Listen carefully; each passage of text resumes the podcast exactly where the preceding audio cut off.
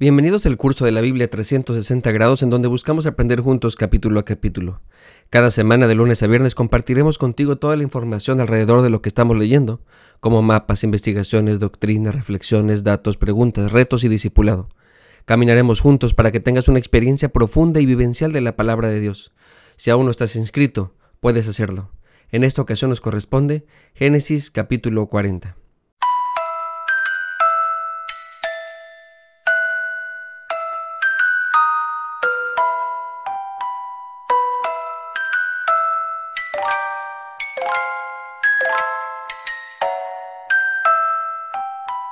Cuando leemos la Biblia, es importante recordar que estamos leyendo una narrativa con una intención muy marcada por parte del autor. Tener esto en mente nos ayudará a no detenernos en los detalles que pudieran desviarnos hacia otro tema. El tema de Génesis, sin lugar a duda, es el origen del plan de Dios en Cristo Jesús. Dicho de otro modo, es el origen del plan de salvación para la humanidad. Y para contarnos el desarrollo de este plan, el autor nos da muchos detalles que son valiosos, pero no por sí mismos, sino porque nos conducen a entender mejor el plan de Dios. Digo esto porque en este capítulo, si no tenemos cuidado, pudiéramos desviarnos hacia el tema de los sueños. Y aunque el autor nos da estos detalles, no debemos estancarnos en preguntas de cómo se debe interpretar un sueño. El pasaje no trata de ofrecernos fundamentos bíblicos para poder hacerlo. Tampoco le hacemos justicia al texto si lo usamos como pretexto para darle sentido a lo que soñamos. Hacerlo así sería como justificar la esclavitud solo porque está aquí en este pasaje. Por ningún lado en la historia de José vemos que se condene tal acto. Es más, vemos que Dios bendice la esclavitud de José.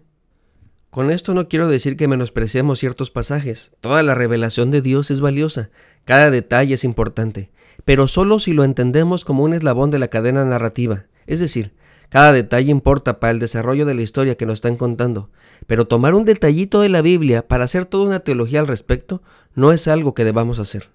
Ahora bien, ustedes y yo conocemos el desenlace de la historia de José. Él finalmente llegará a ser el encargado de todo Egipto. Se convertirá en una especie de salvador del mundo. Específicamente Dios lo usará para salvar a su pueblo de una hambruna. Entonces, estos capítulos nos ayudarán a entender cómo es que Dios soberano va dirigiendo en medio de todo este caos que se genera por el pecado humano el curso de la historia para llevar a cabo su plan.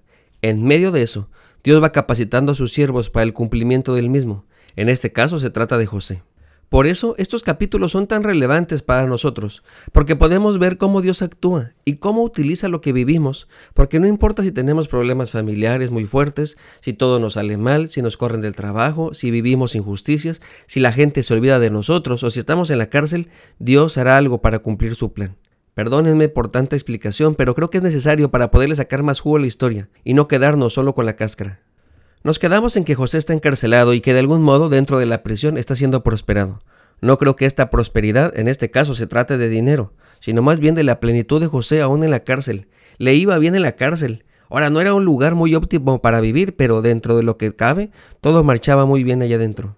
Pues bien, pasaron algunos días, no se sabe si semanas o meses, pero después de un tiempo llegan a donde él está preso dos personajes muy cercanos al rey. Se trata del copero y el panadero del rey. El copero era un funcionario real de muy alto nivel. Algunos opinan que se trataba del hombre con más confianza en todo el reino. Su labor, entre otras cosas, era la de probar la comida y la bebida del faraón para así evitar que lo envenenen. El panadero también era un cargo importante, ya que el pan era un artículo de primera necesidad. Él también debía no solamente cuidar que los alimentos supieran bien, sino supervisar que no se envenenara la masa. Aunque el pasaje no nos dice cuál es la razón por la cual estos dos están aquí presos, podemos suponer que alguien intentó envenenar al rey. Claro, esto es una suposición, pero creo que no estamos tan lejos de la verdad. Como sea, y entendiendo todo esto, podemos ver que si ambos se ponen de acuerdo, podrían asesinar al rey sin ningún problema. Esto es un complot. Si es que estamos en lo correcto, y sí fue un complot, y alguien había intentado envenenar al faraón, entonces podemos suponer que mientras estos dos están encerrados con José, están las investigaciones desarrollándose para encontrar quién fue el culpable. Seguramente toda esta situación estresaba a ambos y cuando estamos muy preocupados, regularmente tenemos sueños. Precisamente este fue el caso de estos oficiales del rey. Ambos tienen sueños, y en esta cultura se creía que los dioses hablaban por medio de los sueños, y que a través de ellos les comunicaban el futuro. Había todo un sistema para poder interpretarlos. Tanto los egipcios como los babilónicos compilaron libros para interpretar sueños. Sinceramente yo no creo que Dios haya instalado esos sueños en ellos. Leamos bien el texto, no dice que Dios les hiciera soñar. Lo que sí creo es que utilizó esos sueños para enseñarnos que Él sabe lo que pasará en el futuro. Como ya dijimos al inicio, Él tiene el control de la historia. Como sea, José como encargado de la prisión se da cuenta que estos dos no están bien. Algo les está pasando, se les notaba que estaban tristes. Yo no sé ustedes, pero me cae muy mal aquellas personas que le echan la culpa de su mal carácter o de sus fracasos a su pasado. Entiendo que nuestras experiencias nos pueden impulsar o nos pueden complicar las cosas, pero ellas no nos definen. Tenemos la capacidad de elegir cómo reaccionamos. Este es el caso de José. Estarán de acuerdo que no ha tenido un pasado bonito, pero en lugar de verlo como alguien amargado, solitario, triste y sin esperanza, lo vemos preocupado por los demás. Lo vemos que allí donde le toca estar cumple con su rol responsablemente. Ahora bien, pues el copero y el panadero le cuenta que tuvieron sueños, pero no entienden su significado. Otra cosa que me parece increíble de José es que él está en la cárcel por haber interpretado sus propios sueños. Podemos decir que eso de interpretar sueños lo llevó a estar en esta situación. yo no sé ustedes, pero yo ya lo habría dejado por la paz. Si interpretar sueños me ha traído problemas, mejor yo ya no le sigo con eso. Sin embargo, José reconoce que ese es un don de Dios, y como es de Dios, entonces no le pertenece a él. Así que hace lo que tiene que hacer y les interpreta sus sueños. Insisto, como dije al inicio, no tiene caso analizar cómo los interpretó, ni vale la pena asignarle un valor a cada detalle por sí mismo. Por ejemplo, decir que cada vez que soñamos números son días es absurdo. Mejor veamos la historia como un todo y captemos la enseñanza. Pues bien, el copero comienza contando su sueño. Le dice que delante de él había una vid, y de esa vid surgían tres sarmientos, los cuales iban madurando poco a poco hasta dar uvas.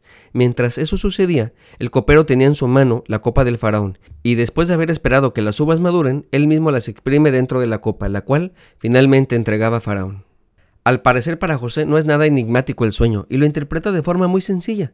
Le dice que en tres días el rey lo sacará de la prisión para regresarle de nuevo a su puesto.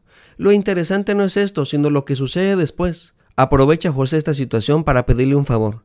Le dice que cuando salga le exponga a Faraón su caso, que le explique que está viviendo una injusticia. Él no debería estar allí. Quiero que noten cómo es que toda esta escena lo importante no son los sueños, sino que José está conociendo al hombre de más confianza de Faraón. Y ahora éste le debe un favor. El panadero, al ver el buen pronóstico del copero, se anima a contarle su sueño a José. Él también soñó que veía tres canastos de pan sobre su cabeza. En el canasto más alto había toda clase de postres deliciosos para el faraón, pero antes de que el faraón las pudiera probar, las aves se las comían. Del mismo modo, no parece que José le cueste trabajo descifrar este enigmático sueño, así que le dice de igual forma que en tres días va a salir, pero no va a ser liberado, sino para que el faraón lo ejecute. Justamente el tercer día, que por cierto era el cumpleaños del faraón, el rey mandó traer a sus oficiales, y como dijo José, le regresó su puesto al copero, pero el jefe de los panaderos lo mandó a ejecutar. Lo que esperaríamos es que el copero regresara a la buena acción con José, pero no lo hace, simplemente se le olvida. Podemos justificarlo, puede ser la emoción de haber salido vivo, tal vez fue egoísta y no quiso, o por decidia lo hago mañana y se le olvidó, no sabemos. Lo que sabemos es que José tendrá que esperar dos años más para poder salir de la prisión. Y esa es la pregunta para nosotros el día de hoy. ¿Qué tan pacientes somos? Es importante aprender a confiar en los tiempos de Dios. Soy el pastor Alex Conillé. Dios te bendiga y que tengas un lindo día. Si Dios nos da permiso, nos vemos en el siguiente capítulo.